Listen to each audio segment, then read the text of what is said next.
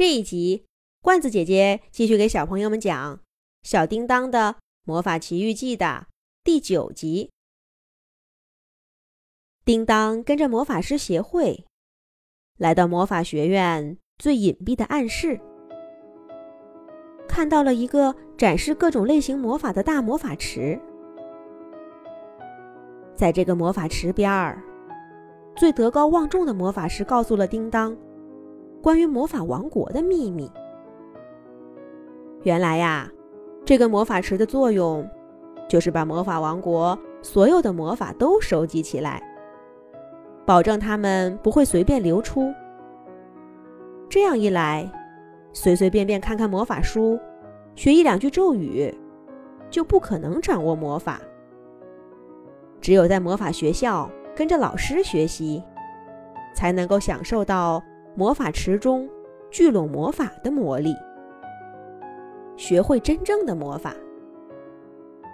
而魔法师的孩子在出生的时候，都会根据他们父母会使用的魔法类别，被分配一点点魔力。因此呢，天生可以操纵一些小魔法。普通人的孩子就被无情的关起了这道大门。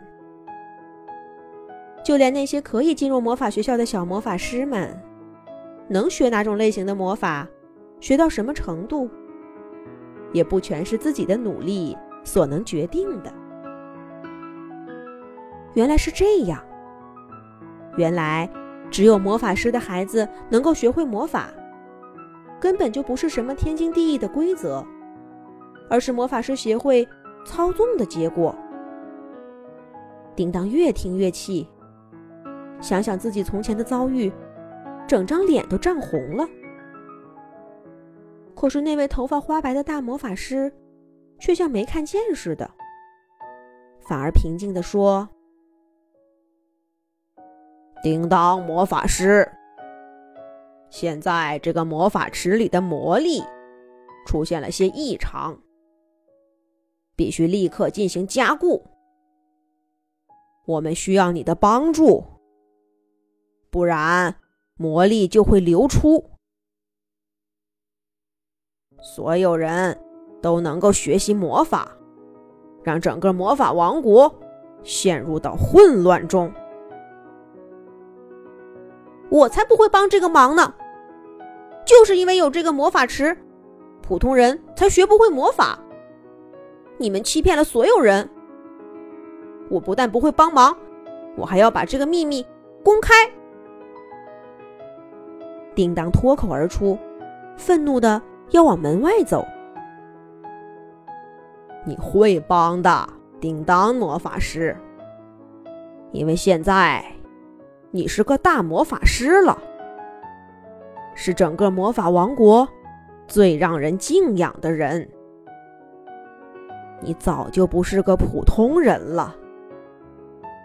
你真的愿意让所有人都学会魔法？像你一样吗？白头发的魔法师悠悠的说道。叮当知道这都是一派胡言，却还是不由自主的停下了脚步。是啊，叮当，要是所有人都学会了魔法，那就等于所有人都不会魔法了。我们魔法师。怎么还能有现在的地位呢？魔法池就这么大，把魔法都分散出去，我们的魔法就减弱了。我们必须把这个魔法池牢牢的掌握在手中。这不是为了我们，是为了整个魔法王国。魔法师们的声音七嘴八舌的响起。一张张坚定的脸，在叮当的眼前闪现，但他想的更多的是成为魔法师以后那些敬仰的目光和优渥的生活。叮当再一次鬼使神差的坐下来，坐在那些魔法师当中，伸出魔法棒，念动了咒语。不停涌动的魔法池终于平静下来，魔力外流的危机解除了。魔法师协会又能继续的保守这个秘密了。所有的魔法师都长出了一口气，只有叮当，心里像被什么东西压着一样。他在魔法助理的搀扶下，踉踉跄跄的往自己的宫殿走。忽然，一个声音在叮当脑中响起：“你真的在做一件你认为对的事儿吗？”那是南瓜老师的声音。叮当像被什么东西击中了一样，他一把推开身边的魔法助理。飞奔而去，想逃离那个声音。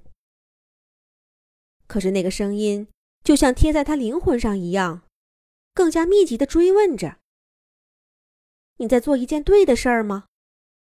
你在做一件对的事儿吗？”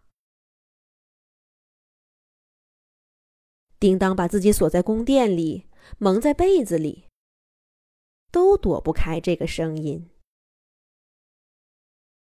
我正在做的是一件对的事儿吗？叮当也在心里问自己。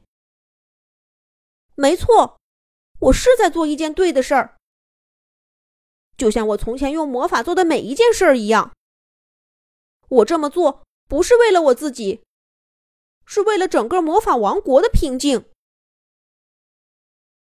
叮当跳起来，大声说道。不知道是在回答那个声音，还是回答他自己。